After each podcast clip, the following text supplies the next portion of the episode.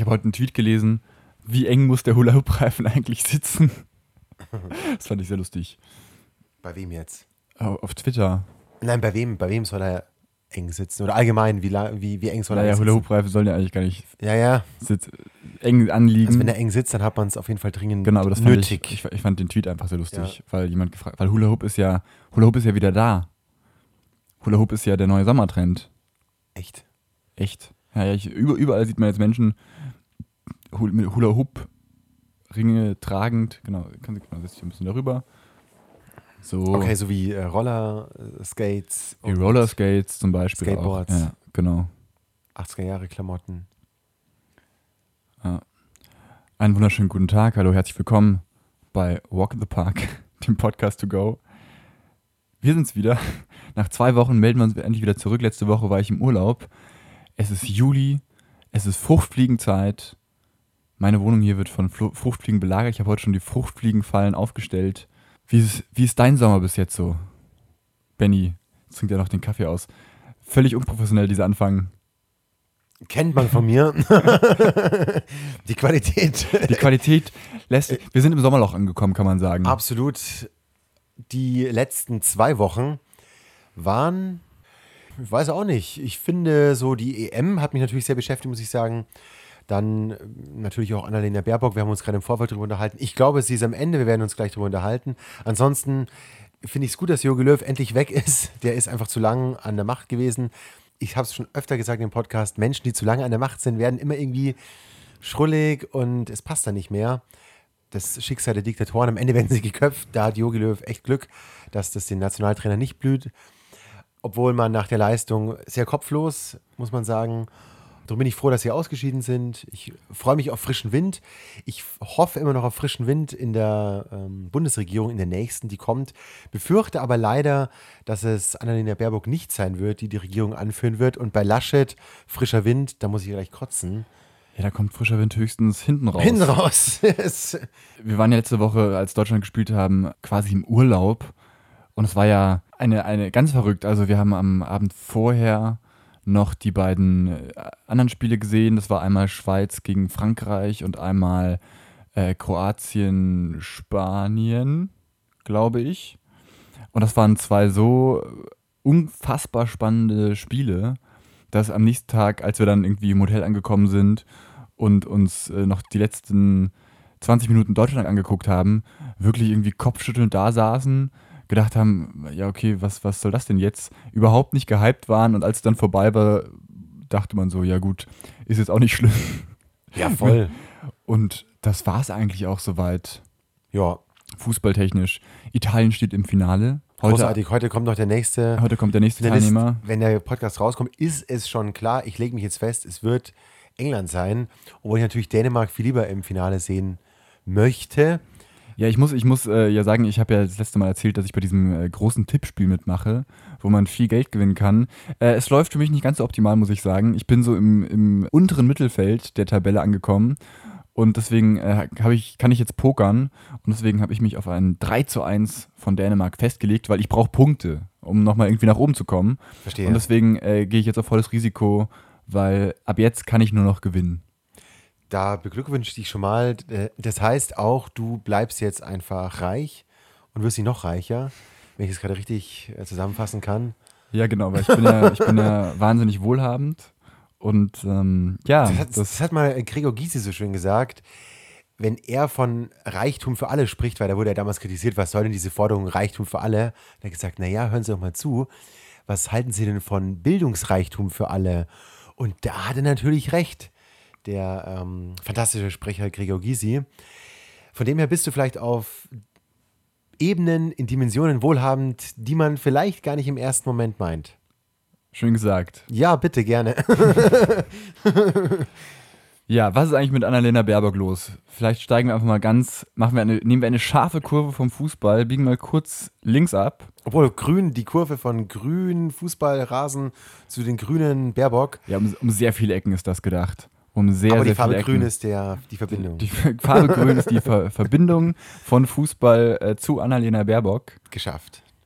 Ganz, es war wirklich hart angefahren, Reifen haben gequietscht und jetzt sind wir irgendwie mehr schlecht als recht angekommen. Aber wir sind da. Aber wir, aber wir, sind, wir sind da.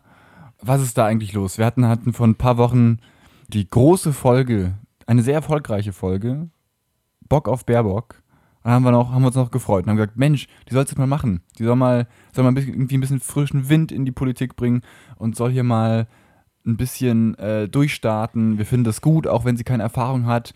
Und jetzt langsam zeigt sich so ein bisschen, ja, irgendwie, ich, ich würde sie immer noch zutrauen, aber so rein formal, da, da, da stimmen Sachen nicht. Und das ist so ärgerlich, weil das, äh, weil das so vermeidbar wäre, glaube ich.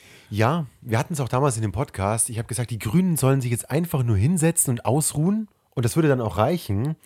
Das heißt, die, die Grünen hatten eigentlich alles in der Hand. Wir hatten die CDU, CSU, die sich vernichtet hat, die wirklich auch einfach blöd dastand äh, durch diese Pandemieentscheidungen und durch diese Fehlentscheidungen, die sie da getätigt haben in der Regierung, dass sie auch nicht glaubwürdig sind in Sachen Umwelt. Und die Grünen waren eigentlich genau auf dem aufsteigenden Ast, genau so sagt man das auch, aufsteigender Ast sie hat eben genau das Gegenteil gemacht. Und ich glaube, die, die CDU, CSU hat den Podcast gehört und haben meine Empfehlungen einfach für sich wahrgenommen. Sie haben einfach die Fresse gehalten, möglichst ruhig gehalten, von Familien, von Aufbau, nichts Großes angeschnitten, den Maßen so ein bisschen machen lassen, so schön am rechten Rand fischen lassen, aber selbst nicht groß die Klappe aufgemacht. Und die Annalena Baerbock fälscht den Lebenslauf, veröffentlicht ein Buch, alles so, oh, ich weiß nicht, einfach zu viel des Guten, over the top. Naja, also sie hätte sich einfach, einfach ruhig verhalten können. Und sie wollten, glaube ich, zu viel. Sie wollten sie zu, zu sehr pushen. Und die Deutschen stehen einfach drauf, Fehler zu finden und dann drauf rumzureiten. Und man muss doch wissen, wenn ich einen Lebenslauf veröffentliche, dass da natürlich Kritiker kommen. Es kann ja nicht sein, dass sie davon ausgeht, dass es nur die Interessierten lesen und dass dann keiner darauf aufmerksam wird, wenn sie eine Mitgliedschaft bei einer Organisation der Kinder UNHCR Kinderhilfsorganisation angibt, dass dann jemand draufkommt, das ist ja gar, da kann man gar nicht Mitglied sein. Und solche Geschichten, also bitte, ja, es ist kann halt, nicht wahr äh, sein. Äh, es wundert mich auch ein bisschen, dass da im Vorhinein nicht nochmal geguckt wurde, ah, okay, kann man irgendwo ihr aus irgendwas einen Strick drehen, weil ich vermute mal, dass, dass das wird ja normalerweise gemacht. Ja, da, werd, da werden ja die Berater äh, sein, die sagen, okay, pass mal auf, niemand ist perfekt, aber wo könnte man dir vielleicht einen Strick rausdrehen? Und sollten wir noch irgendwas richtigstellen? Ja, dann gab es diese Sache mit diesen äh, Nachzahlungen von ähm, Nebeneinkünften, was im Prinzip Zuwendungen von der Partei waren, ne, weil sie als Parteivorsitzende kein festes Gehalt hat, sondern immer diese Zuwendung bekommt. Die wurden nicht gemeldet, wurden nachgezahlt, waren versteuert. Eigentlich würde ich jetzt sagen, kein großes Ding, weil niemandem ist dadurch ein Schaden entstanden. Sie hat es halt zu spät gemeldet. So, dann gab es die Vorwürfe um den Lebenslauf. Da gab es dann diese Diskussion äh, um ihre, ihr Studium an der Uni Hamburg, wo es so aussah in dem Lebenslauf, als hätte sie an der Uni Hamburg fertig studiert. Stimmte gar nicht, war nur ein Vordiplom. Sie ist dann nach England, hat da weiter studiert, fertig studiert. Und jetzt gibt es eben dieses Buch, was ja, ne, eigene Meinung jetzt, aber natürlich rausgekommen ist, um den Wahlkampf nochmal ein bisschen zu pushen und da dann mit einem Co-Autor Passagen aus von der Deutschen Welle zu übernehmen, ja, oder Jürgen aus Trittin, Jürgen Trittin, Joschka Fischer, ja, also Interviews einfach eins zu eins zu übernehmen, nicht als Zitat zu kennzeichnen, ist schon irgendwie, also ein bisschen einfältig, möchte ich ja, sagen. Ja? Also ich, ich meine, das ist jetzt keine wissenschaftliche Arbeit, wo es diese Standards gibt. Ja? Alle reden jetzt irgendwie von Plagiat. Es wurde ja auch von einem Plagiatsjäger irgendwie aufgedeckt. Ein Österreicher, der darauf spezialisiert ist. Und natürlich gibt es an dieses Buch nicht die gleichen Anforderungen wie an eine wissenschaftliche Arbeit. Ne? Wir erinnern uns jetzt irgendwie an Frau Giffey, die da irgendwie zurückgetreten ist oder Herrn Gutenberg etc. Ja? Also alle, alles Minister, die schon in Amt und Würden irgendwie waren, dann irgendwie zurückgetreten sind oder den Doktortitel nicht getragen haben. Auch da denke ich mir immer, ja gut, man sollte das nicht machen. Ich meine, wir haben genug Bundesminister ohne Doktortitel. Die schaffen es ja irgendwie auch. Warum dann nicht irgendwie ordentlich arbeiten? Vielleicht waren es dann im Endeffekt aber auch nur formale Fehler. Ist ja auch im Endeffekt egal. Bei so einem Buch dann irgendwie so zu arbeiten, ist dann formal gesehen erstmal nicht so schlimm, aber das Bild, was davon hängen bleibt, ist ja, ist ja katastrophal. Also ich meine, warum sagt man nicht, Moment hier mal, Joschka Fischer hat damals das und das gesagt und diese Auffassung teile ich vollkommen. So, hätte man ja machen können. Ich sehe es, ich sehe es ganz genauso. Auch die Einschätzung teile ich komplett. es gibt keine Plagiate letztendlich bei einer ähm, populärwissenschaftlichen Literatur. Und es gibt diese Anforderungen es ist, nicht. Es ist ja nicht mal wissenschaftlich. So ist es, so ist es. Es ist keine wissenschaftliche Arbeit. Also vollkommen klar, da kann man ihr keinen Strick draus drehen, muss man auch nicht. Aber es ist total dämlich, auch gerade in der heutigen Zeit, wo wir, wo alle auf alles quasi Zugriff haben und dann auch noch ein Interview, das einfach einsehen kann, wo jeder das eingeben könnte bei Google. Und gerade in der heutigen Zeit ist es maßlos dämlich.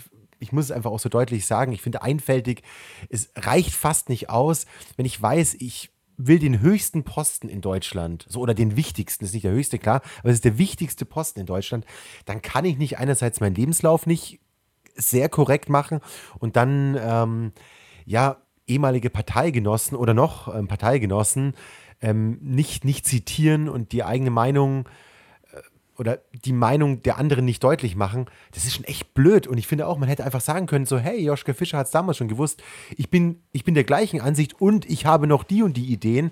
Das hätte man super produzieren können. Joschka Fischer ist ja auch eine Figur letztendlich der Grünen. Und ich kann es überhaupt nicht verstehen.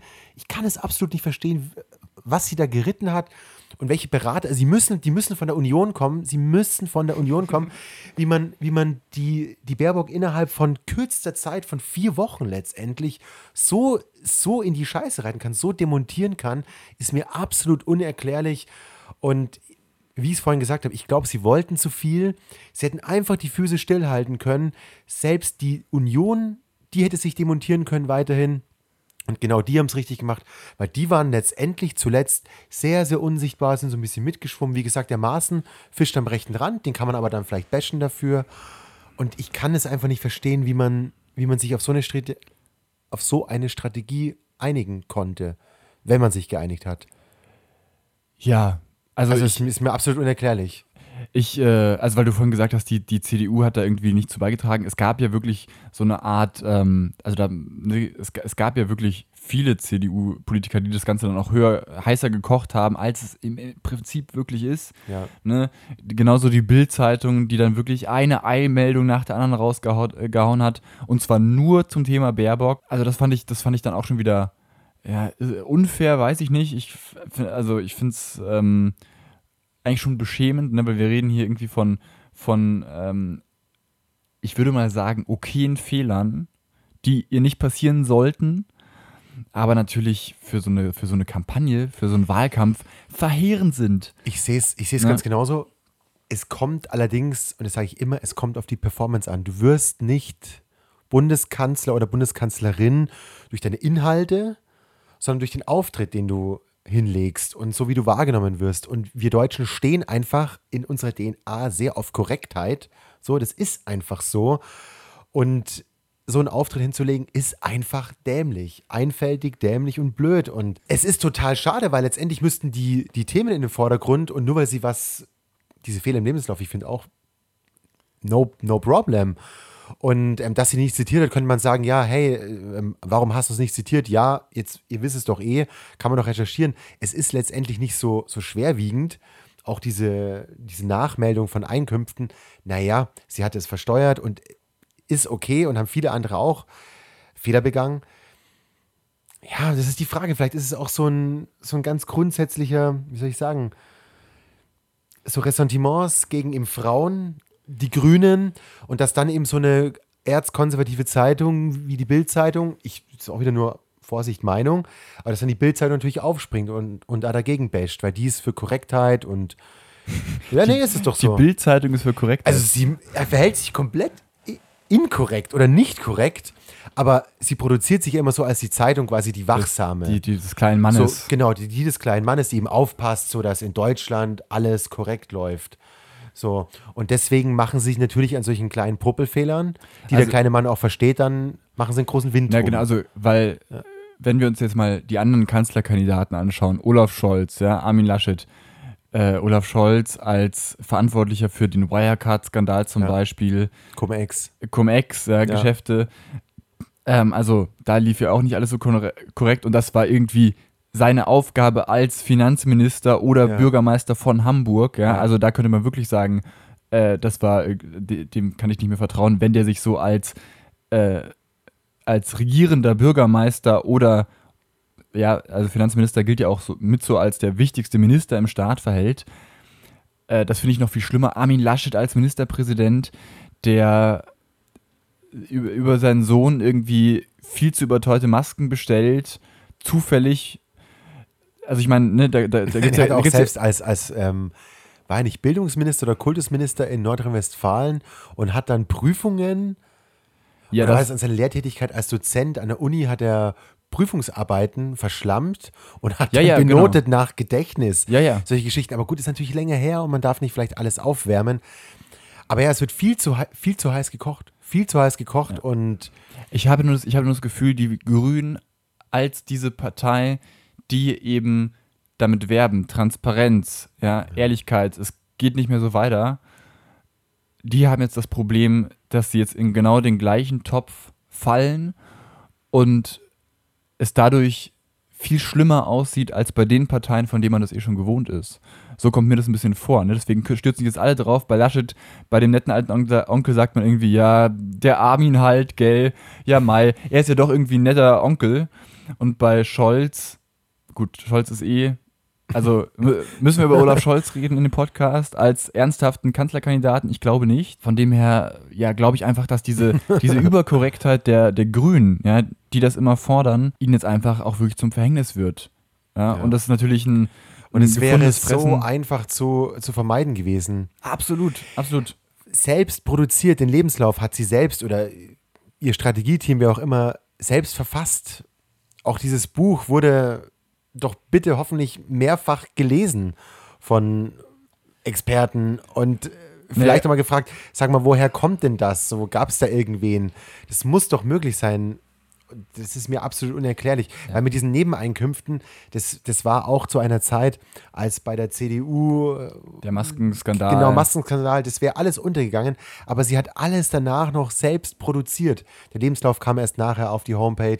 Dieses Buch kommt dann auch erst jetzt raus. Ist unfassbar, ist wirklich unfassbar, wie man sich selbst, also irgendwie, ich weiß nicht, was das Universum gegen Annalena Baerbock hat, aber da ist echt massiv viel schiefgelaufen und ich kann es nicht verstehen, wie sowas passieren kann. Ich kann es ich kann's einfach nicht verstehen. Das, das ist mir absolut unerklärlich. Also selbst ich, mein Lebenslauf, wenn ich den schreibe, dann ist er wenigstens so, dass ich die Dinge, die ich da angebe, die vielleicht ein bisschen schöner klingen, aber die wenigstens immer zeitlich und inhaltlich Wo, stimmen. lüg, wo lügst du denn in deinem Lebenslauf? Sag doch Also ich mal. bin zum Beispiel nicht Doppeldoktor, sondern nur einfacher Doktor. ah, okay, alles klar. ja, ich bin auch, ich bin auch äh, nicht Dr. Med, sondern äh, Dr. Dent. Dok Dr. Dent. nur Dr. Ich bin, Dent. ich bin leider eine Zahnarzt. Genau, ich bin leider Und nur Dent. jeder weiß, Zahnärzte sind die schlechtesten Erst Ärzte überhaupt. das stimmt, aber verdienen am meisten Geld. Absolut. Absolut. Ja. Das war natürlich jetzt ein kleiner, der, ein kleiner Medizinerwitz, der den jetzt nur die Mediziner verstehen. Kennst du das nicht, dass, dass Zahnärzte so, so, ähm, also gibt es so diese, gibt es eben genau diese Vorurteile, dass Zahnärzte gar keine richtigen Ärzte sind, etc. Kennst du das nicht, die Vor Vorteile? Nee. Werden, glaube ich, in jeder äh, ich glaube, ein Zahnarzt muss doch auch erstmal ein ganzes Medizinstudium hinlegen oder zumindest dieses, wie heißt das? Ja, das werde ich nachreichen. Ich, ich, ich kenne Zahnärzte, die werde ich Ja. mal fragen, wie das mit dem, mit dem, mit dem Medizi- Medizinstudium ist. Äh, ja, gut, wer- werden wir das nächste Mal einfach nachreichen. Ist jetzt auch gar nicht so witzig und Witze zu erklären bringt eh nichts. Aber das haben wir eh schon alle gelacht. Das haben wir es ja jetzt. Ihr könnt jetzt aufhören zu lachen, Ja. aufhören, ihr dürft euch wieder hinsetzen, könnt aufhören zu klatschen und wir machen jetzt einfach weiter. Alles klar.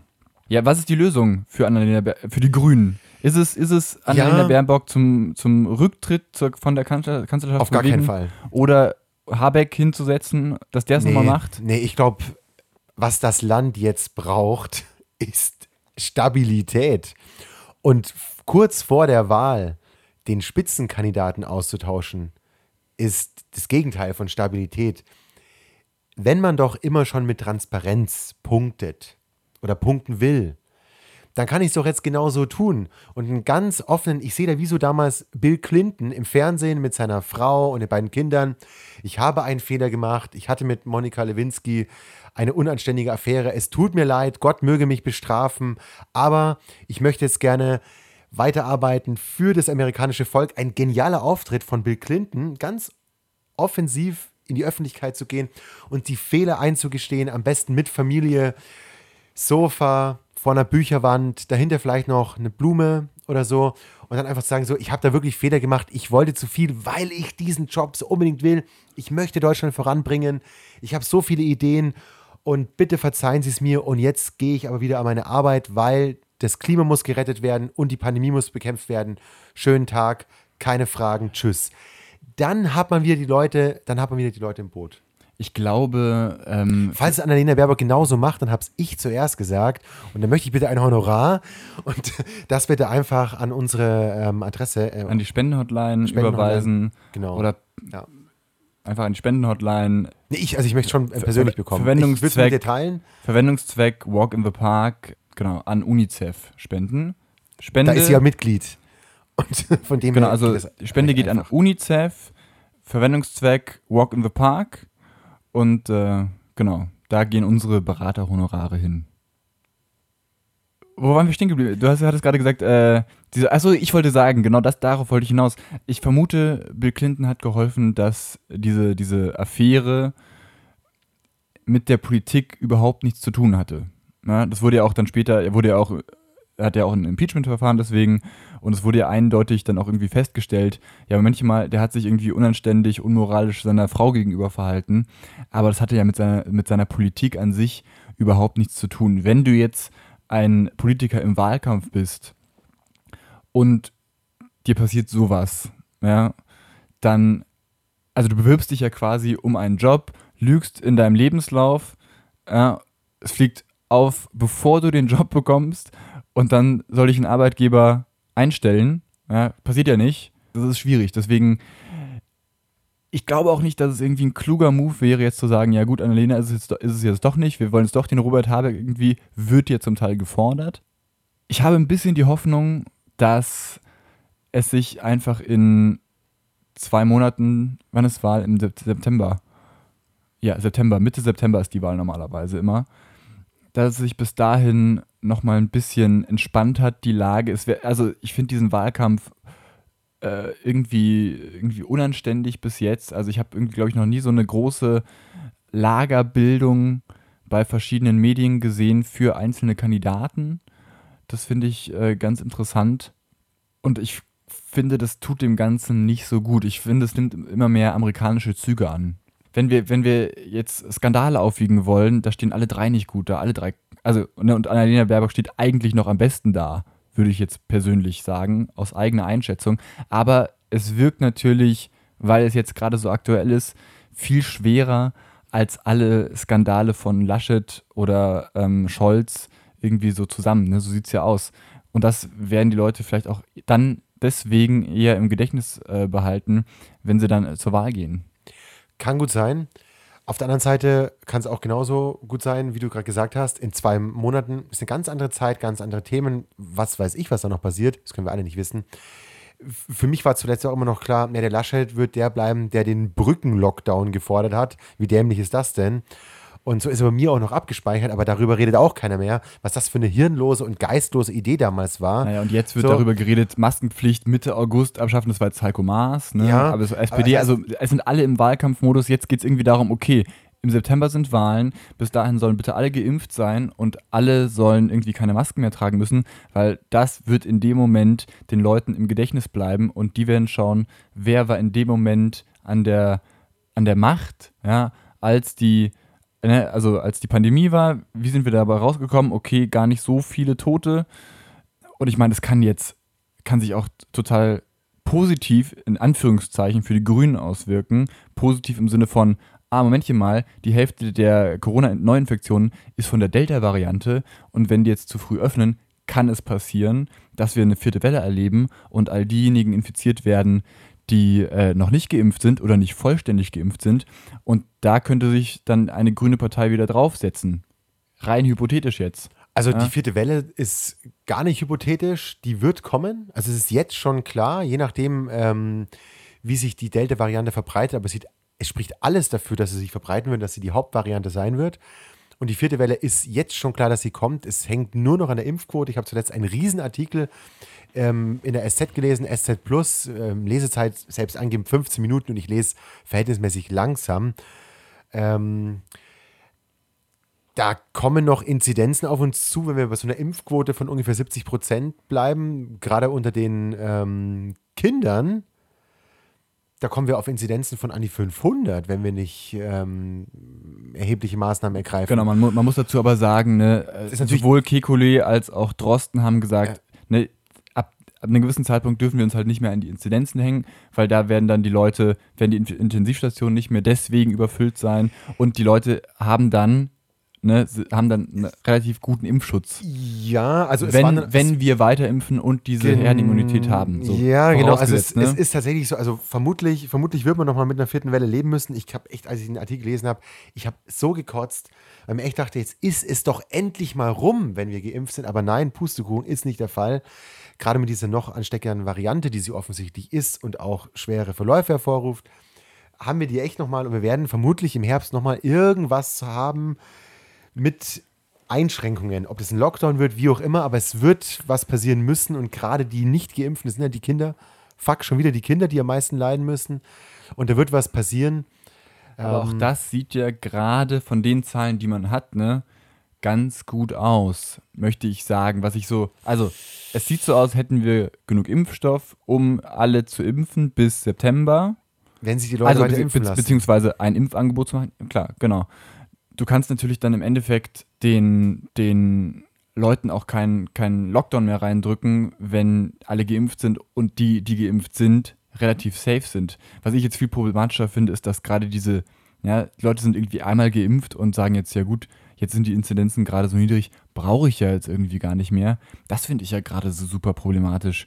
Ja, und jetzt gibt's, äh, wir hatten jetzt äh, die, die Impfvordrängler, jetzt gibt es die Impfschwänzer, die äh, alle irgendwie nicht mehr äh, ihre zweite Impfung wahrnehmen. Das ist auch genau der Punkt und deswegen ist die Sorge gar nicht so unberechtigt. Ähm, in der SZ war es auch sehr aufgedröselt. Wir haben einen prognostizierten Impfschutz im Herbst von mindestens 65 Prozent. Und das wäre, also mit zweifach Geimpften, und das wäre sehr schlecht, weil dann haben wir garantiert einen Lockdown. Und was wünschenswert wäre, wären 85 Prozent. Das ist dann, entspricht dann auch ungefähr dieser Herdenimmunität. Und dann würden die Kurven gut aussehen. Aber das ist eben jetzt das Entscheidende. Was passiert denn jetzt in den nächsten Wochen? Und die Leute schauen sich vielleicht auch die EM an und dann sehen sie, ach, hier in Baku, volles Stadion und die UEFA hat wieder mitentschieden, wir können alle öffnen. Auch Wembley gestern. Und heute wird es wieder der Fall sein. Das ist fast, Naja, fast normal geöffnet. Warte, warte mal drei Wochen ab. bis In London machen sie jetzt, was heißt in London? In, in Großbritannien, haben die in, alle in Maßnahmen Woche aufgehoben. alles aufgehoben. What the fuck? Wie, Es wie wird- blöd ist das? Es wird, ähm, vor allem in äh, England sind ja ganz viele Leute mit AstraZeneca geimpft. ja. Und bei AstraZeneca ist der Impfschutz gegen Delta nur so halb gut. Liegt so bei 60 Prozent. Ne? Also auch dann hast du jetzt nicht zwangsläufig einen super schweren Verlauf. Aber du kannst einer Gesellschaft, die zu über 50 Prozent durchgeimpft ist, kannst du äh, zumindest für die Geimpften keine Einschränkungen mehr einfordern. Also es ist politisch ganz schwierig. Ne? Das haben wir letztendlich dann auch bald hier und darum geht es ja immer. Ja, ganz, ganz schwieriges Thema. Ganz schwieriges Thema, weil ich sehe gerade, ich sehe gerade die Kinder im, im nächsten Schuljahr leiden, weil die dann wieder die Gruppe sein wird, wo man sagt, die können sich anstecken und selbst wenn fast kein Kind schwer erkrankt, trotzdem, wenn, so- wenn sie so viele anstecken, dann, dann erkranken auch Kinder schwer. Und es gibt dann eben immer noch diejenigen, die, ähm, die nicht geimpft sind. Und ich finde es ein ganz, ganz schweres Thema und finde es trotzdem auch verrückt, was der Johnson gerade gemacht hat in, in, in Großbritannien. Ich finde es eine verrückte Entscheidung, obwohl man auf der anderen Seite sagen kann, ja, es sind viele geimpft und es fällt für die die Grundlage weg. Auf der anderen Seite sind wir halt eine Gesellschaft, genauso wie wir für die Krankenversicherung. Selbst wenn ich fast immer gesund bin, zahle ich meine Krankenversicherung mit für die, die eben oft krank sind. Und genauso, finde ich, hat man auch die Verpflichtung, sich an Einschränkungen zu halten, wenn, hm, ich habe in einem anderen Podcast, absolut. sorry noch den Einsatz, ich habe in einem anderen Podcast auch schon mal gesagt, es ist total schwer, sowas zu begründen. Also ich finde nochmal, also ich mu- muss dazu sagen, ne, ich finde das ab dem Zeitpunkt richtig, wo jeder die Möglichkeit hat, sich impfen zu lassen. Ne? Also jeder, wenn jeder ein Impfangebot bekommen hat, genauso. dann kannst du nicht mehr rechtfertigen, dass eine Gesellschaft Ja. auf die Rücksicht nimmt, Ja. die äh, das Impfangebot nicht annehmen, aus welchem Grund auch immer. Ja. Das geht ab einem gewissen Zeitpunkt nicht mehr. Und äh, also das, das wird ähm, vermutlich nochmal irgendwie schwierig werden. Ne? Also ich, ich bin jetzt, was, was England angeht, wahnsinnig gespannt, wenn du dir dir äh, Wembley anschaust, eben die ganzen Fans, also es gab einen tollen Bericht vom ZDF Auslandsjournal, glaube ich, im Vorfeld zu diesem Deutschland-England-Spiel, wo du wirklich diese Fanmeile vor dem Wembley-Stadion gesehen hast. Keiner trug eine Maske, keiner hat irgendwie Abstand gehalten und dann zum, um ins Stadion reinzugehen, wird die Maske dann mal kurz irgendwie aufgezogen und danach im Stadion ist sie wieder runter. Und wir haben nun mal äh, in den ersten Wellen gesehen, also gerade bei der ersten Welle, gab es drei Fußballspiele, Ja. wo äh, große. Es war ein Neu- Champions League-Spiel, Atalanta Genau. Bergamo, das war ein Genau. Hotspot dann. Genau, wo dann die ganzen, äh, wo, wo ein, ein riesiger Schub für diese Pandemie irgendwie hervorging. Ja. Also zu sagen, wir öffnen jetzt wieder das komplett und wir, ja, wenn die UEFA das sagt, dann machen wir das, ist ganz schön fahrlässig. Ja, und wir haben es jetzt in, in Holland, in Enschede, ähm, da dürfen jetzt die, die Clubs wieder aufmachen, ja. Und am ersten Abend macht ein Club auf und danach 800 Neuinfektionen. Ja. Warum? Ja, offiziell hieß es, die dürfen hier nur geimpft rein oder getestet. Stellt sich raus, ach ja, die Leute haben die Tests, ähm, also einer hat einen Test gemacht, den hat irgendwie die ganze Gruppe vorgezeigt, so ungefähr, aber eher so aus Bequemlichkeit, gar nicht wegen böser Absicht. Und dazu wurde dann gar nicht der Ausweis verlangt und dann waren alle drin. Wenn du das Ganze nicht ordentlich nachweisen kannst, dass du geimpft bist oder ordentlich getestet, dann geht das nicht. Ne? Und wir haben eigentlich diese Systeme, das ist alles inzwischen wunderbar in die Corona-Warn-App integriert. Da kannst du das nachweisen. Aber wenn Die habe ich jetzt übrigens auch. Und zwar, ähm, Juli 2021, Benjamin holt sich die Corona-Warn-App. Ja, du Ja. hast sie dir geholt für den digitalen Impfnachweis natürlich. genau so ist es, damit ich es einfach immer überall parat habe. Ich finde es geil, ich habe jetzt mittlerweile mehr Zertifikate, wann und wo ich geimpft wurde, weil du kriegst ja nochmal ein extra Zertifikat bei der Apotheke und das musst du dann scannen und in die Warn-App eintragen. Also ich habe jetzt einmal vom Impfzentrum zwei Zertifikate für zwei Impfungen, dann von der Apotheke nochmal so ein Zertifikat bekommen, dann, das, dann den digitalen Impfpass auf der Corona-Warn-App und ähm, ich habe es mir auch noch in der Cloud gespeichert. Ich habe jetzt mehr Zertifikate, als ich ähm, Schul- oder Uni-Abschlüsse habe. Finde ich großartig. Also ich habe genau, ich, ich habe es mit dem Impfpass und ich habe die beiden aus der Und den Apotheke. Impfpass, genau, den habe ich auch noch. Genau, und ich habe es in der Apotheke quasi mir geholt und äh, genau, das habe ich jetzt auch drin. Ja. Ich glaube, wir können uns noch viel kaputt machen, wenn wir jetzt so tun, als wäre es als wär's vorbei. Und ich habe, als der Lockdown noch war, habe ich immer gesagt, man kann es doch nicht mehr verkaufen, dass die einen sitzen dann draußen ohne Maske im Restaurant und daneben läuft die Familie vorbei, die noch kein Impfangebot hatte. Habe ich gesagt, man kann es doch nicht mehr halten, aber ich finde jetzt gerade so, hey, bitte nicht noch eine vierte Welle. Und das ist so, das ist so fahrlässig. Lass doch jetzt noch mal bitte Ruhe walten und die, die Restriktionen hochhalten. Sorry, ich hasse sie. Also ich hasse sie wirklich inständig.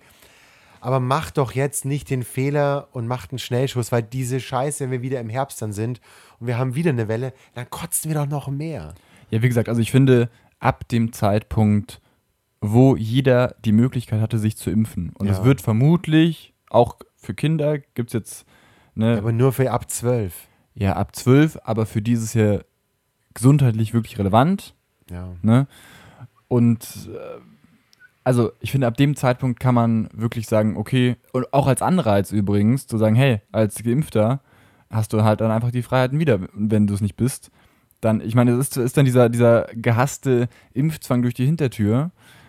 Aber ich glaube, äh, anders geht's nicht. Hey, in, den, in Kanada, in Kanada wird damit geworben, wenn du dich impfen lässt, kriegst du einen Gratis-Joint. Ja. Ja? In, in den USA gibt es Donuts, Käsekuchen. Ja. Ähm, es gibt eine Lotterie. Ja, wenn du geimpft bist, nimmst du an einer Lotterie teil und kannst 50.000 Euro gewinnen. Es gab ja diese Diskussion, ob ähm, die Impfschwänzer, die sogenannten, übrigens ein fantastisches Wort, weil wie kann man das schwänzen, was keine Pflicht ist, ja, aber ähm, sollte man die jetzt dafür irgendwie bestrafen, ja, finanziell. Und ich, ich glaube, das, das kann nicht der richtige Weg sein. Ne? Dann lieber irgendwie Anreize schaffen und sagen, also abgesehen davon, dass du keine tödliche Krankheit mehr bekommen kannst, Was eigentlich Anreiz genug sein sollte. Das ist, finde ich, auch eine ganz entscheidende Frage. Was kannst du anbieten? Weil am Anfang gab es eben die Impfpriorisierung für bestimmte Gruppen, Altersgruppen, Berufsgruppen und so weiter.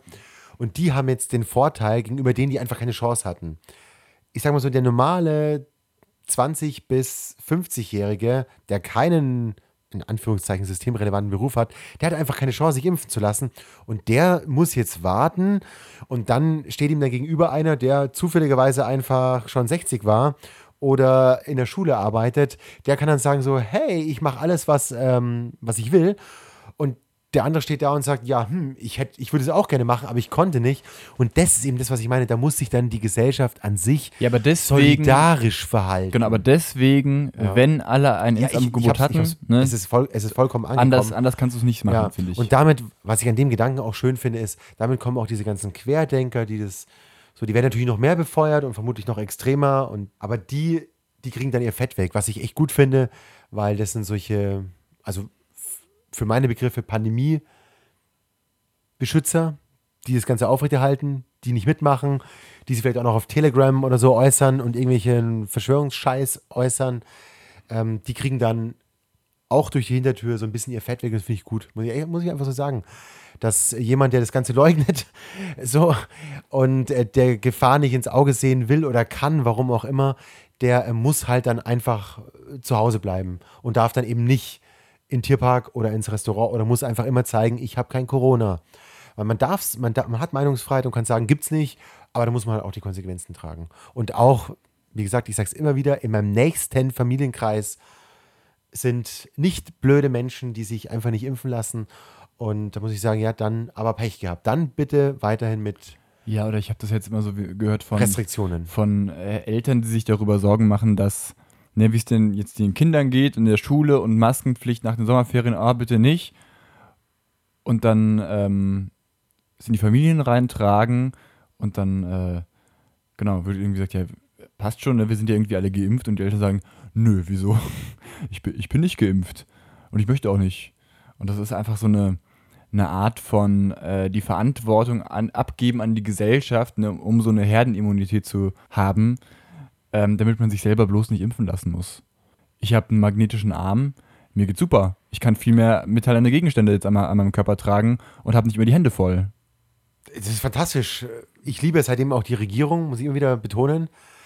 Drum ähm, kritisiere ich auch Annalena Baerbock so. Das ist auch einfach in diesem Chip schon mit drin. Wissen auch nicht viele. Das heißt, ich habe ständig alle fünf Sekunden so ein leichtes äh, CDU, CSU Signal in meinem Kopf und ich krieg's gar nicht mehr los. Also fantastisch. Lasst euch impfen, dann seid ihr viel glücklicher und liebt einfach alles, was in Deutschland passiert. Ja. Apropos CDU. Ja. Hast du mal ins neue Wahlprogramm geschaut? Na, oh nee, bitte hör mir auf mit Wahlprogramm. Die liest keiner, sie sind unnötig und sie werden nur dann rausgezogen, wenn irgendeine Partei die andere Partei kritisieren will. Da haben sie was im Wahlprogramm stehen für die Talkshow, aber letztendlich geht es darum, in der Talkshow jemanden anzugreifen. Wahlprogramme, no way. Ich, ich komme deswegen drauf, weil. Äh, also nein, ich kenne sie nicht. Weil Klär mich auf. Das, das, Wahlprogramm der CDU war ja so gut, dass die CSU noch mal ein eigenes rausgebracht hat, wo sie noch mal ein paar Sachen reingeschrieben hat, wie mehr Klimaschutz zum Beispiel. Ja.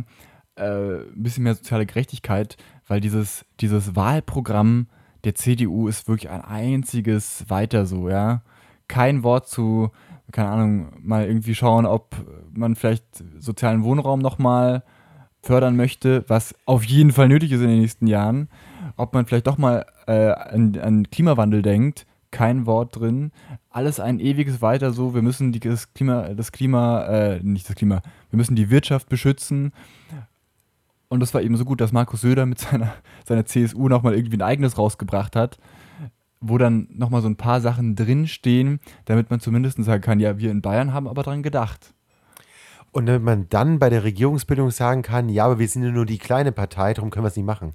Genau, deswegen. Also es ist fantastisch durchstrukturiert und der, ich sage es mal so, Vorsicht Meinung, aber der klassische CDU-Wähler ist halt einfach Mittelständler aus irgendeiner bürgerlichen Schicht und ähm, hat vielleicht ein Unternehmen oder ist Beamter und den interessiert einfach der Klimawandel nicht. Der möchte eben weiter so, der möchte weiter in seine Bezüge, der möchte, dass alles so bleibt, wie es ist und der fühlt sich auch eben mit ja, so Klimazielen, vielleicht werde ich da selbst meiner Verantwortung, die ich mal hatte oder jetzt haben soll, oh, das gefällt mir gar nicht natürlich massiv beeinträchtigt und könnte ja dann zur AfD wechseln.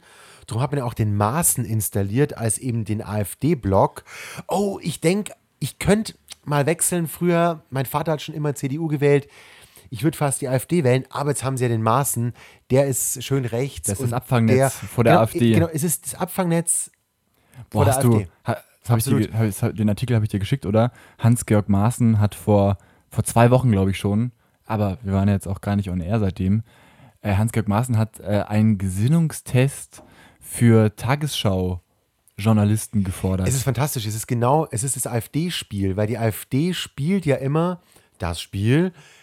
Die Medien sind gegen uns, weil die sind ja unterwandert. Und übrigens, Subtext, die unterwandern auch euch und da wird euch Regierungsliebe und sowas Naja, untergeschoben. Zu linke Meinung. Genau, und genau da, da stößt er rein. Ich sage, er ist, er ist der AfD-Blocker, die Mauer zur AfD, er fängt die, die abspringen könnten, noch auf.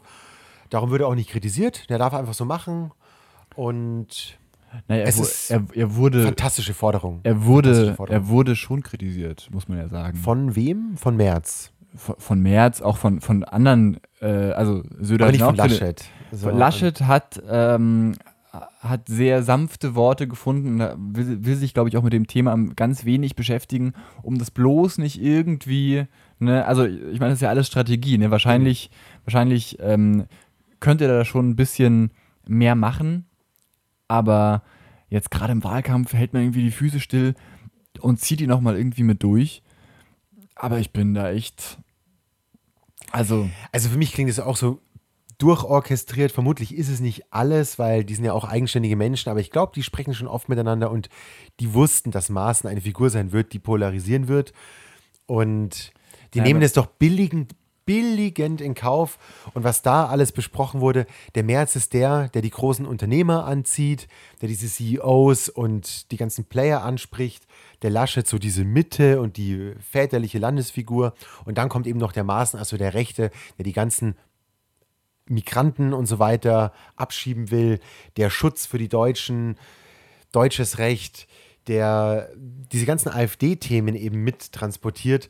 Und es ist doch ein wunderbares Dreieck, so, wenn man das mal so, so schmieden kann. Und der Söder hält sich sehr geschickt auch zurück, weil er weiß, er hat jetzt einfach in diesem Boot nicht viel zu spielen, weil der wird Landesvater bleiben und die, die CSU wird wieder zwei Minister bekommen, das ist dann so Landwirtschaft und äh, Verkehrsministerium, weil wir hier halt BMW und Audi haben. Das wird dann Andi Scheuer weiterhin werden, der dann weiterhin Oh Gott, Dieselfahrzeuge oder was weiß ich was unterstützt. Und von dem her, da kann sich das Söder auch raushalten, weil es gibt für ihn nichts zu gewinnen. So. Und für mich klingt das alles nach, nach groß angelegter Strategie. genau, für ihn passt. genau, entweder die, die CDU bleibt an der Macht ne, oder Laschet äh, verliert doch jetzt wieder erwartend. Und äh, Söder kann sagen, ihr Mönche mal, mit, hättet ihr mal mich zum Kanzlerkandidaten gemacht. Genau. Weil dann äh, wäre das alles anders gelaufen. Ja. Und jetzt bringe ich mich schön in Stellung, vier Jahre lang. Und dann ähm, ein, ein Bayer nach Berlin. Es ist, es ist echt spannend, äh, trotz Sommerloch, muss ich sagen. Erstmal freue ich mich jetzt drauf, dass die EM endlich mal rum ist. So, ich weiß auch nicht, ich bin von so Großveranstaltungen mittlerweile genervt irgendwie auch. Weiß auch nicht, was da los ist. Früher war ich Ja, gerade. Fußball wundert mich, dass du da jetzt irgendwie so ein bisschen. ja, bisschen ja, also ich finde, ich finde, es ist, wir hatten es, meine ich doch auch in einer, ja, Regenbogenfußball hier, letzte Folge, wo wir auch hart die, die UEFA gebasht haben. Und ich muss sagen, ich finde immer noch Fußball großartig. Ich liebe es. Ich bin auch immer noch Bayern-Fan. So, ich liebe einfach den Underdog, muss man sagen. Und dieses ganze Korrupte wird mir einfach zu viel oder es wird einfach so offensichtlich. Ich ertrage es nicht mehr. Nein, ich, Korruption, ja, aber bitte nicht offensichtlich. Genau, bitte mehr verstecken. so, nein, also es ist wirklich so, so, es kommt einfach so viel ans Licht, was da passiert ist. Ja, auch so Entscheidungen von Rummenigge hatten wir eben alles dort auch schon besprochen. Und ich finde es auch so, so falsch und so scheinheilig. Dann macht die UEFA ihr Logo in Regenbogenfarben, aber in Baku und St. Petersburg dürfen die Sponsoren nicht mit Regenbogenfarben werben. Und dann wird den Fans, die eine hochhalten, wird es dann genommen. Aber auf der anderen Seite haben sie ihre Foundation und ja, dann, dann wirbt VW, wo ich wirklich das Kotzen kriege. Krieg, VW ist ja einer der Hauptsponsoren. Ja, ja, wirbt mit. Regenbogenflagge für Diversity, aber haben, haben eine Produktionsstätte irgendwo in China, wo Uiguren Zwangsarbeit machen. Und da kriege ich einfach das Kotzen, was es für ein scheinheiliger Haufen ist. Und deswegen kann ich es gerade einfach schwer ertragen, weil wir haben so viel Probleme gerade durch die Pandemie und wie viel Ungerechtigkeit in dieser Welt herrscht. Und dann springen da große Unternehmen, machen Regenbogenflaggen und da kriege ich echt so das Kotzen, wie, wie so, ein, so ein schönes Symbol auch für Gerechtigkeit und Vielfalt dann so missbraucht wird, nur um wieder mehr Kommerz machen zu können und auch die anzusprechen, die da vielleicht nicht so genau hinschauen. Und da, da, wird, da wird mir einfach schlecht. Mir wird Ja, und, einfach und schlecht. Diversity und Regenbogenflagge irgendwie ja fast schon zu missbrauchen. So kam es einem ja irgendwie vor. Man hatte, wir hatten vor zwei Wochen diese große Diskussion. Ist es jetzt irgendwie ein, also, was heißt Diskussion? Wir waren uns ja sehr einig, dass, dass man das hätte machen sollen und äh, was da so schiefgelaufen ist, ja, dass dann irgendwie drei Tage später alle Sponsoren aufspringen, fast alle, und dann in, mit Regenbogenfarben werben fand ich, im ersten Moment habe ich gedacht mir, ah, okay, irgendwie ein cooles Signal. Und dann, wenn man so mal drüber nachdenkt, okay, es ist ein reiner Marketing-Gag, ja, wir sind divers, wir sind die Guten und äh, natürlich stellen wir uns auch dahinter. Aber wie du gesagt hast, ne, VW mit irgendwelchen Uiguren in komischen äh, Betrieben in China, ja, genauso Xiaomi, dieser Handyhersteller, ist, glaube ich, auch Sponsor, kann das sein? Nee, nicht? Kannst du auch aus. Also, Kann, ne, ist, trotzdem, ist, ist, egal, ist egal. Es sind, fast, es sind fast alle Sponsoren ja, drauf aufgestiegen. Qatar Airwaves. Äh, die sind nicht, die sind nicht, die sind nicht drauf. Die sind drauf eingesprungen, genau, aber noch wenigstens, also die sind wenigstens noch ehrlich geblieben. Die sind ehrlich geblieben, aber die standen daneben, ja. Also ja. ich meine, das ist irgendwie so eine, so eine komische Melange gewesen ähm, aus äh, ja super großkapitalistischen Herstellern. Das sind Konzerne, denen sind Menschenrechte, also ich vielleicht nicht treffe ich auch den falschen, ne? aber viele davon, denen ist Diversity fucking egal, weil sonst wären sie vermutlich auch nicht so groß geworden. Und kann mich jetzt noch nicht erinnern, dass äh, da vielleicht auch Frauen oder Homosexuelle oder andere Gesinnungen irgendwo in den höheren Positionen sind. Ja, und es ist, einfach, es ist einfach eine verlogene, eine verlogene Anstaltung, wo viel Geld produziert wird. Und daher kam es nicht, so ist der Fußball nicht entstanden. Und so wirkt es auch immer noch, aber letztendlich laufen dort unfassbar Millionäre, die, die für Fußball spielen, einen so einen Haufen Geld bekommen. Wenn die nur die Hälfte verdienen würden von dem und die andere Hälfte einfach spenden würden, dann würde es der Gesellschaft aber mal sowas von besser gehen. Und das kann ich einfach gerade schwer, schwer ertragen, weil wir so viele Probleme haben, gerade durch die Pandemie. Und der Fußball nimmt sich alles raus. So, wir haben Stadien, die voll sind, aber wenn ich ein Wirt bin, muss ich immer noch irgendwelche Scheiß Restriktionen fürchten oder muss mich an muss Anmeldungen einhalten, muss irgendwelche Impftests und in, in Wembley spielen sie spielen sie einfach auf vor 65.000 Menschen, 65.000 Menschen und da ist einfach gar nichts. Bei dem Deutschlandspiel, so also muss man sich auch mal vorstellen, ne, du hast ähm, genau, also keiner kommt irgendwie ins Stadion mit Corona-Test oder so oder positiven Test. Irgendwelche Leute müssen für zwei Wochen in Quarantäne, um irgendwie anreisen zu können. Und dann, genau, die UEFA sagt irgendwie, nee, Diversity, no, no, no. Oder haben sie nicht gesagt, aber nee, Regenbogenstadion äh, und Regenbogenfarben dürft ihr nicht. Und dann stehen hinter dem deutschen Tor ein riesiger Block rechtsradikaler ungarischer Hooligans. Und das ist jetzt keine Spekulation, das ist bewiesen. Ja. ja. Ein, ein riesiger Block. Und da, denen sagt man dann, ach ja, guck mal, schön, dass ihr da seid. Kommt doch mal rein. Kommt doch mal rein. Ihr seid äh, auch willkommen. Ähm, und ja, wir ja, UEFA. Wegen Diversity. Genau, natürlich. wegen Diversity, wegen weil. Diversity ja, also das, was da an, an äh, ja, an was für einer verzerrten Wahrnehmung man irgendwie leiden muss, um zu sagen, dass diese, dass diese Europameisterschaft irgendwie unter einem auch unpolitisch sei. Ja, also ich meine, das war ja das, das, das, haben wir letztes Mal ja auch schon gesagt, die, die Begründung äh, von der UEFA, dass dieses Stadion nicht erleuchtet werden darf oder durfte, war ja, dass es ein politisches Statement wäre und UEFA und Fußball ist unpolitisch. Ja? Aber dann lässt man irgendwelche Rechtsradikalen da rein. Gut, das die ein, die politische Parolen gesprochen ja. Also, man ist ja auch klar, dieses, dieses Motto oder die Strategie zu sagen, ja, wir lassen keine politischen Botschaften zu, ist natürlich auch klar, weil man natürlich Sponsoren, die halt eben wie Qatar Airways halt natürlich nicht draufstehen, wenn man sie politisch kritisiert. Ich meine, es ist eine Diktatur kann man ja einfach so feststellen, ähm, in denen es nicht die Menschenrechte gibt, die wir hier im Westen für, für angemessen halten. Und das ist eben genau, das ist, es ist eine verlogene Aber damit ist Veranstaltung. es ja schon eine, also ne, man, man kann ja in dem Sinne gar nicht nicht nicht politisch sein. Äh, sowieso Ne, nicht, also, sowieso das heißt, nicht. Jede, jede Aussage ist ja dann sofort politisch Genau, und dadurch und wenn ich, wenn ich eine. UEFA Foundation habe, für jedes Kind ist ein, ein Gewinner und das ist ja auch ein politisches Signal. Warum macht man denn das? Wenn es aus Menschenliebe ist, ja, dann ist doch das da, also absoluter, absoluter Schwachsinn. Und ja, sich auch auf der einen Seite als die, die EM so als völkerverbindendes Element, als völkerverbindende Veranstaltung zu verkaufen. Was ist das? Ist das keine politische Botschaft? es ist uns ja allen vollkommen klar, worum es geht. Nur ist es bei mir einfach immer mehr im Bewusstsein, weil wir auch alle viel empfänglicher dafür werden. Und ja, die Welt wird transparenter. Früher ist sowas vielleicht in einem Hinterzimmer noch entschieden worden. Da gab es auch nicht so eine offene Kultur. So mit Regenbogen konnte man in Deutschland auch vor 20 Jahren nicht unbedingt mit ankommen. Da war man auch noch eher so ein Outsider. Das war so eine Randgruppe. Da gab es in München zum Beispiel die Rosa Liste. Mir, ach, hier die Rosa Liste München. Wir müssen irgendwie eine ganz schöne äh, schwule, damals noch so bezeichnet, vielleicht eine schwule Gemeinde haben, die die wählt.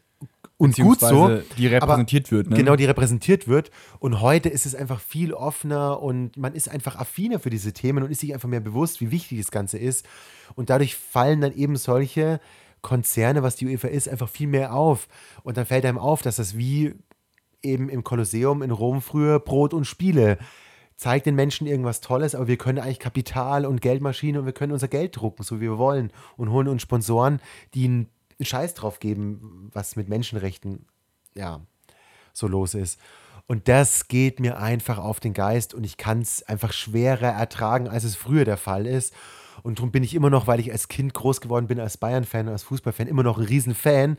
Aber ich merke immer wieder so, wie so mein Herz bricht.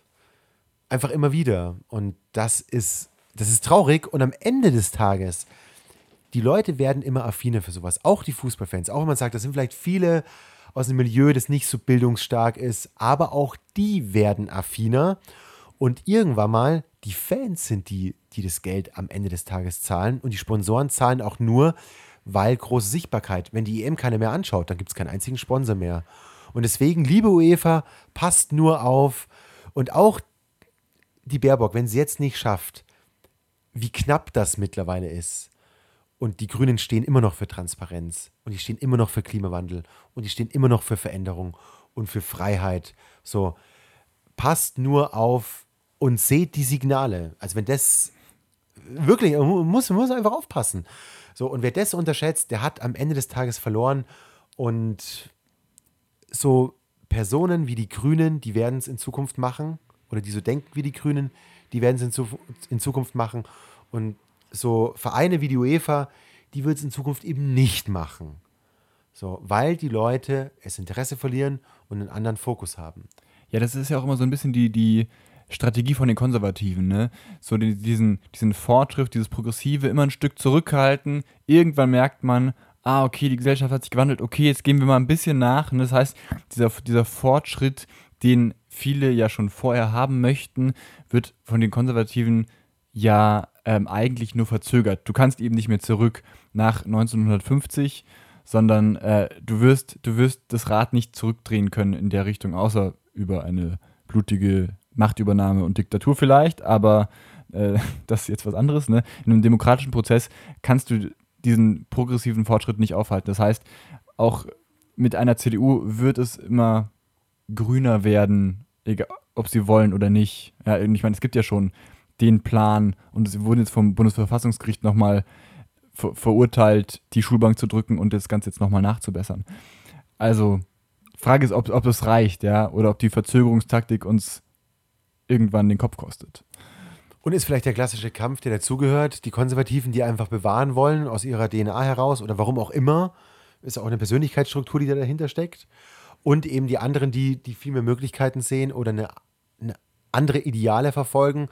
Und am Ende trifft man sich in der Mitte und darum wollen ja auch alle sich politisch immer in der Mitte positionieren, weil da gibt es quasi den meisten Zuspruch. Da kann man in die eine und in die andere Richtung Ja, da kann man, denken. genau, kann man schön die, zur einen oder anderen Seite ein bisschen ausscheren. Genau. Ja. Und das äh, macht es schwierig, weil Ja. am Ende sich dann doch irgendwie äh, niemand so richtig einig. Und das ist ja eigentlich das äh, Schlimme, dass man, dass man eigentlich relativ klare Visionen hat, gerade wenn man jetzt Richtung Klimawandel schielt, so, ne, ist ja eigentlich seit, seit Jahren klar, was, äh, was passiert. Hast du, das muss ich noch, hast du diesen Tornado in Tschechien gesehen? Nee. Alter Schwede, also apropos Klimawandel jetzt mal kurz. Ich springe schon wieder total, aber das ist man ja hier auch gewöhnt, dass, äh, wir die dass man die Gedankensprünge live miterleben kann. Vor, vor ein, zwei Wochen plötzlich in Tschechien ein fetter Tornado. Ja, was, was es in Mitteleuropa einfach nicht gibt. Und jetzt merkt man schon, okay, jetzt, jetzt kommt der, dieser Klimawandel langsam an und jetzt gibt es plötzlich in Mitteleuropa Tornados. Und zwar so richtige. Ja. Also, wer, also das, auf, sowas, wer, wer das, das auf Twitter gesehen hat, Okay, ich habe es nicht gesehen. Ich wäre auch grundsätzlich vorsichtig mit solchen extremen Einzelereignissen. Was für mich viel entscheidender ist als Signal, ähm, naja, sind, diese, sind diese grundsätzlichen Veränderungen äh, tatsächlich, auch diese langfristigen, wie, dass wir in Deutschland mittlerweile sowas haben wie Dürre. So, es gibt manche Regionen, ja. die erleben seit Jahren eine Dürre. Das gibt es in Deutschland. Genau, nicht. und jetzt haben wir wieder diese, die, die krassen Gewitter, ne? Genau, das heißt, es regnet, hier. Genau, es regnet nicht mehr gleichmäßig verteilt, ja. sondern wir haben halt dann diese krassen, sinnflutartigen ja. Regenfälle. Und eben auch diese langfristigen Effekte, wenn man, haben wir glaube ich auch schon öfter besprochen, wie, wie heiß wie heiß es im Schnitt in den Sommern ist. Und das sieht man einfach, dass in den letzten 20 Jahren einfach so extrem steigt und das in den letzten 100 Jahren, eben wo man ja auch schon beobachtet, eben nicht hatte. Und dann wird es eben klar, weil so ein Tornado, klar, ist, ein Reiß, also ist sehr reißerisch und ähm, für mich spricht es auch dafür, also ich würde dich da unterstützen, weil ich glaube auch an den Klimawandel spricht alles dafür, dass es den gibt. Ähm, ich wäre nur grundsätzlich vorsichtig, das in die Öffentlichkeit zu bringen, sondern lieber eben auf diese, auf diese ganz glasklaren, großen Trends hinzuweisen ähm, und eben auf die Prognosen. Denke ich, kriegt man wahrscheinlich die, die, Leute, die Leute mehr. Ja, ich so. meine, das Nein, aber, aber so, nee, ich habe es nicht gesehen. Aber es ist krass, nee, nee, was ich sagen wollte, diese Tornados die, haben. Diese, diese, diese Wetterereignisse, die gehören ja zu den Prognosen dazu. Die ja. werden ja in den Prognosen ja. vorausgesagt. Das wollte ja, ich nur kurz dieses, dazu sagen. Diese Starkregen im, in München, den wir zuletzt auch hatten, das war nämlich schon auch ein Signal und eins dieser Zeichen, die zum Klimawandel gehören. Weil da viele gesagt haben, ja, hier Klimawandel in München, jetzt haben wir hier 20 Grad und es schüttet die ganze Zeit. Ja, genau. Es ist trotzdem immer noch verhältnismäßig warm, aber so viel Regen München kennen wir eigentlich nicht. Und schau mal nach Berlin, da ist staubtrocken. Und ich war zuletzt in Berlin, ist es wirklich so, die grünen Wiesen dort, und es ist sehr reißerisch gesagt, aber die grünen Wiesen dort, die sind strohgelb, weil es dort fast nicht mehr regnet. Und das ist wirklich, das ist einfach dramatisch. Und ja, bitte, also sorry, ich sage es ganz offen so, wählt bitte die Grünen. Ich werde vom, also ich sage nicht, was ich wähle, aber wählt ganz viel die Grünen, weil die machen das Richtige. So, die machen grundsätzlich das Richtige. Die haben, glaube ich, grundsätzlich eine ganz gute Einstellung zu dem Thema. Ich denke auch, die haben eine gute Einstellung zu dem Thema, auch eine gute Einstellung zu Diversity, eine gute Einstellung zu Menschen an sich. Und ich glaube, sie haben, oh Gott, klingt das, das ist so bescheuert, aber ich glaube, sie sehen, die Grünen haben wirklich den Menschen in ihrer DNA, um den es geht. Und das haben die anderen, glaube ich, nicht so in der DNA. Wenn ich mal ganz vereinfache, die Union ganz klar die Wirtschaft, die SPD ganz klar, die stehen für nichts mehr, aber früher mal so die Arbeiterklasse, die FDP für die Selbstständigen, und die AfD für die ganzen Arschlöcher. ah, dafür ja, steht das A in AfD. Die Arschlöcher für Deutschland. Ganz klarer Fall. Mensch, wir haben halt lange gebraucht, bis wir wirklich. Auf den Kern gekommen sind, auf bis das wir wirklich, jetzt haben wir es geschafft. Ähm, bis wir wirklich nicht mehr jugendfrei geworden sind, wollte ich sagen. Aber es muss auch nicht gebiebt werden, oder? Muss nee, nicht nee, nee, wir, wir sind. Wir, wir sind ja ab 18. Naja, nicht offiziell, aber ich stufe die Folge jetzt wieder als explicit ein. Okay, ja, muss man immer, muss man immer beim Nachhinein mal gucken, sind da irgendwelche, irgendwelche Schimpfwörter drin. Nee, und normalerweise dauert es so drei bis fünf Minuten, bis hier geflucht wird. Deswegen ist es eigentlich recht eindeutig. Aber ja, also. Das ist immer so, wenn ich, wenn ich da mal drin bin, das passiert mir oft, einfach auch Charaktereigenschaften, muss man einfach so sagen. Ja, schlecht. Wenn ich mal so richtig drin bin, dann, dann, hau, dann hau ich mal drauf. Ja, ganz schlechter Charakter einfach. Und merkt dann, merkt, ja, kann man einfach, so sehen. Ist einfach ein ja. wirklich schlechter Charakter. Dann, dann, dann geht es mir einfach durch und ähm, ja, also eine äh, Deutschlehrerin hat mal gesagt, ich bin hochanalytisch, wenn ich mich aufrege. Das bin ich immer noch. Ich übertreibe es vielleicht manchmal, aber das ist den Grünen eben auch passiert. Die waren vielleicht auch hochanalytisch, wussten, man muss jetzt so einen Lebenslauf und ein Buch rausbringen, haben es aber übertrieben. Ja, das war, das war Annalena Baerbock. Ich, ne? ich habe ja, ich würde mich mit ihr vergleichen. Ähm, ich, ich habe es jetzt auch auf den Punkt gebracht, aber vielleicht ein bisschen, vielleicht ein bisschen drüber. Im Kern bin ich ja eigentlich ganz ruhig und ich werde auch heute wieder ruhig schlafen. Und wenn ich mir den Podcast mal zwischendrin wieder anhöre, denke ich mir, Mensch, das hättest du vielleicht ein bisschen sachlicher sagen können. Ich bin aber hier auch nicht in meiner Funktion als der Sachbearbeiter, sondern ich hau drauf und ähm, das gehört dazu. Und bin trotzdem hochanalytisch. Manchmal. Hochanalytisch, politisch. Manchmal äh, Sehr oft, sehr oft.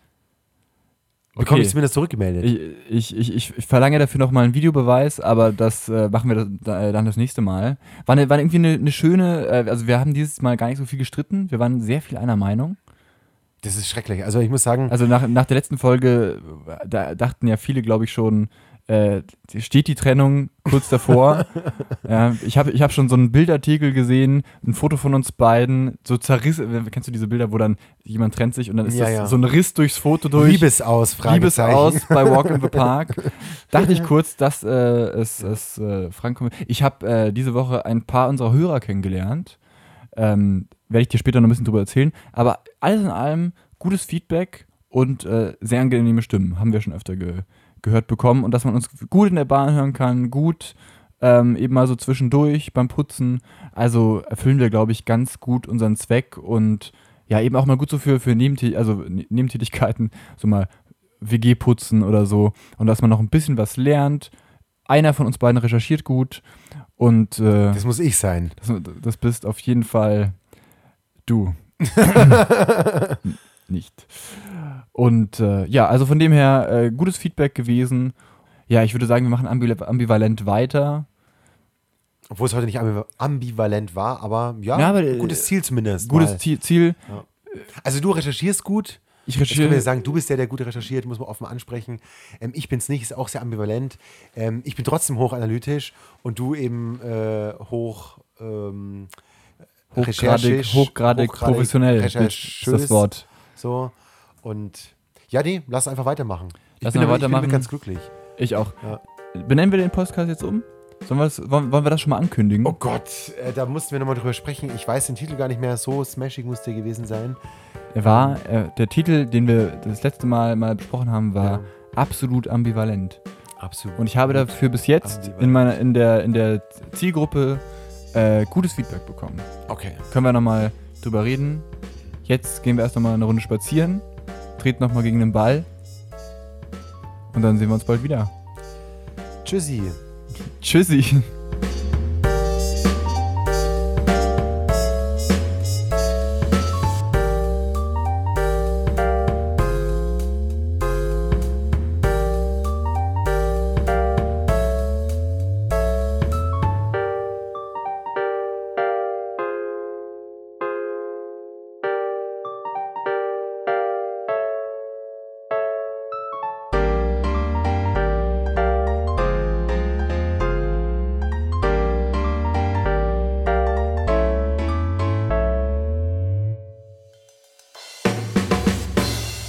Heute so.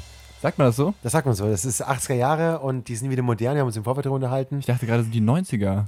Ja, beides. Also die Rollschuhe kamen ja aus den 80ern und eigentlich müsste man sagen Tschüssikowski. Aber das ist eigentlich eher Tschüssikowski. 70er. Das ist eigentlich eher 70er. Naja. Tschüss. Ciao. Ciao.